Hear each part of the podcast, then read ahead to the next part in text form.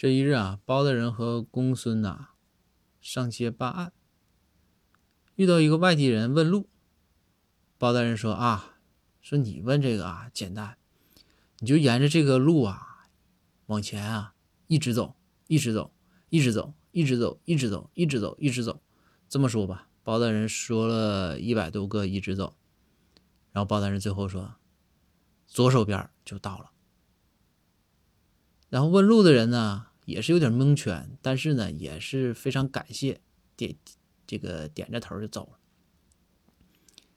等这个人问路的人走了，公孙就问包大人说：“大人，说你就告诉他一直走就能到，就完事儿了呗。